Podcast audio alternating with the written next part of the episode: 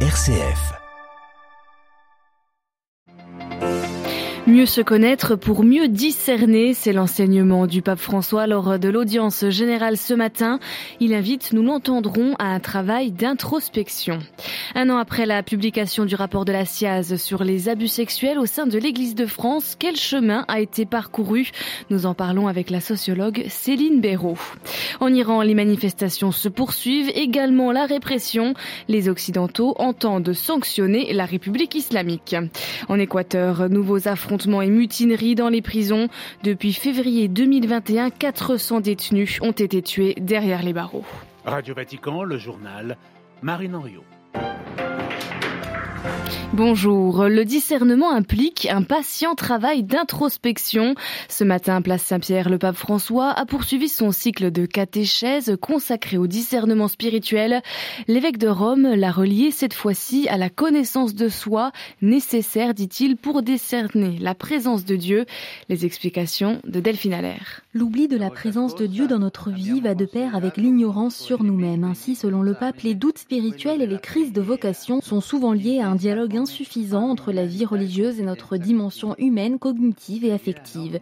Se connaître soi-même n'est pas difficile, mais c'est fatigant, reconnaît François. Cela requiert la capacité de s'arrêter, de désactiver le mode pilote automatique pour prendre conscience de notre façon de faire, des sentiments qui nous habitent, des pensées qui nous conditionnent, souvent à notre insu, poursuit-il. Le papa a réaffirmé là la distinction entre les émotions et les facultés spirituelles.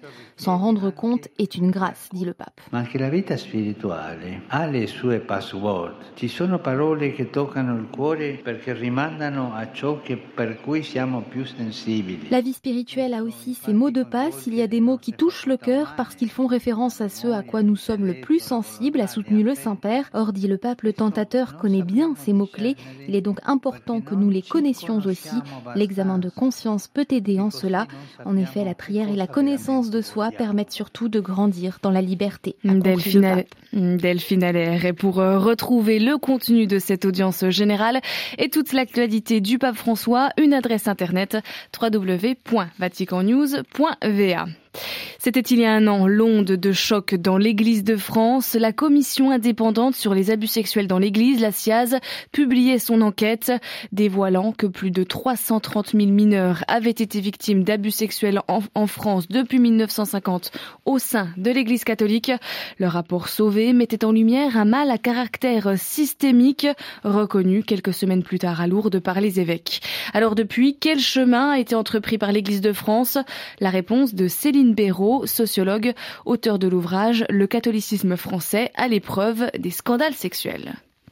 Il y a eu des groupes de travail hein, qui étaient euh, mis en place par euh, la conférence d'évêques de France sur un certain nombre de thématiques qui avaient été pointées comme nécessitant justement euh, une réflexion par la commission Sauvé. Il y a eu deux instances aussi, une côté CEF avec Marie de de Vaucresson et une autre côté COREF avec Antoine Garapon sur justement la question de l'accueil des victimes, de leur accompagnement et aussi d'un geste posé par l'Église, qu'il soit financier ou d'une autre nature. Il y a toute une réflexion sur les formes de justice restauratrice. Ensuite, ce qui s'est fait plus localement.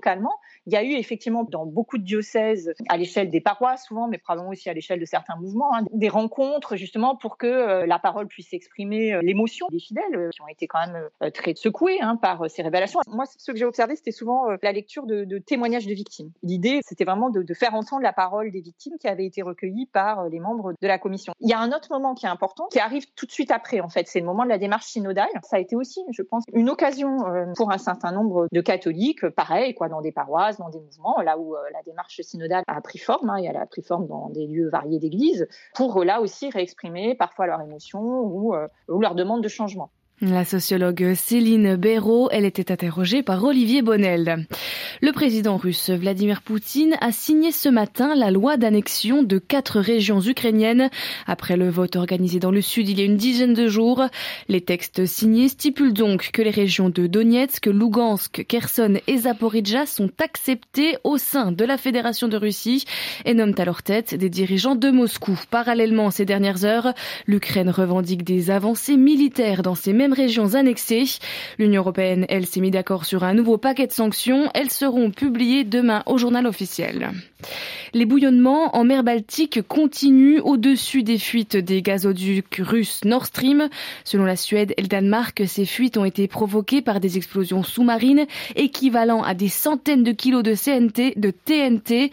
Elles ont libéré des milliers de tonnes de méthane dans la mer Baltique. La Suède se charge donc pour l'instant de l'enquête à laquelle la Russie demande de participer.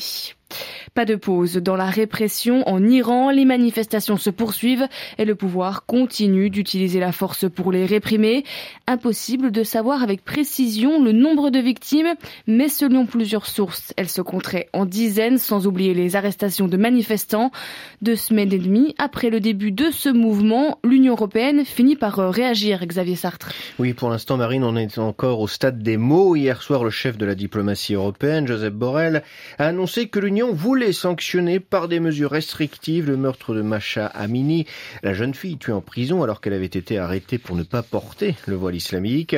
Joseph Borrell n'a cependant donné aucune précision sur la nature de ces sanctions. Le flou est de mise également concernant celle que s'apprête à prendre Washington. Lundi, Joe Biden, le président américain, s'est dit gravement préoccupé par les informations sur la répression en Iran. Les États-Unis sont aux côtés des femmes iraniennes et de tous les citoyens iraniens dont le le courage est une inspiration pour le monde, a-t-il déclaré. Des sanctions seront infligées, a-t-il promis, mais là non plus donc, sans donner plus de détails, mais elles s'ajouteront à celles qui visent déjà Téhéran et qui sont liées à son programme nucléaire. Le dossier du nucléaire, justement, pourrait peut-être expliquer cette relative discrétion des Occidentaux sur la répression en cours. Pour les Occidentaux, en effet, le plus important, c'est de convaincre l'Iran d'abandonner toute prétention nucléaire dans le domaine militaire. Ces manifestations marines leur compliquent donc la tâche. Merci Xavier. Xavier Sartre, l'Iran frappé euh, ce matin par un séisme dans l'ouest. Plus de 500 personnes ont été blessées, une cinquantaine de maisons détruites. Au Liban, une nouvelle dramatique illustration de la crise en cours. Une députée tient actuellement un sit-in dans une banque. Elle réclame son argent bloqué afin de pouvoir se payer une opération à l'hôpital. Plusieurs militants l'ont rejoint sur place. Au pays du Cèdre, les braquages de banques se multiplient ces dernières semaines. Des citoyens qui cherchent à récupérer leurs propres économies, bloquées depuis trois ans à cause de la crise économique et financière. Le président indonésien Joko Widodo s'est rendu ce matin dans le stade où a eu lieu le mouvement de foule meurtrier samedi soir qui a fait au moins 130 morts. Il a annoncé un audit de tous les stades du pays pour qu'une telle tragédie ne se reproduise plus. Et pendant ce temps, l'enquête continue pour notamment déterminer les responsabilités de la police et comprendre pourquoi certaines portes de sortie du était fermé. De nouveaux affrontements ont éclaté hier dans une prison en Équateur au lendemain de violences entre détenus qui avaient déjà fait au moins une 16 morts. Un problème récurrent dans un pays où la surpopulation carcérale dépasse les 30%.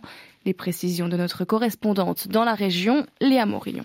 Il n'y a pas eu de nouvelles victimes hier dans le centre pénitentiaire de Latacunga. La veille, l'une des plus grandes prisons équatoriennes située au sud du pays a été le théâtre d'affrontements entre détenus qui a fait 15 morts et plus de 30 blessés. Tous ont été tués à l'arme blanche ou par arme à feu. Parmi les victimes se trouve Leandro Norero, surnommé El Patron, qui a été arrêté en mai dernier pour blanchiment d'argent. Lié au trafic de drogue, l'homme serait devenu l'un des chefs parmi les détenus. Les gangs gèrent souvent le trafic de drogue depuis les centres de détention en Équateur et se font la guerre à l'intérieur comme à l'extérieur pour dominer le marché. Jusqu'à présent, les autorités se sont montrées incapables de juguler ces violences, souvent perpétrées à l'arme blanche et marquées par des décapitations et autres actes de barbarie. Depuis février 2021, le système pénitentiaire équatorien a connu huit massacres entre détenus, ayant fait au total plus de 400 morts. Léa Morillon pour Radio Vatican. Le gouvernement éthiopien accepte de participer à des discussions avec les opposants tigréens. Des pourparlers sur invitation de l'Union africaine. Les autorités du Tigré, elles, n'ont pas encore confirmé leur participation. Après cinq mois de trêve, les combats ont repris fin août dans le nord de l'Éthiopie entre le gouvernement éthiopien soutenu par les forces de l'Érythrée et les rebelles du Tigré.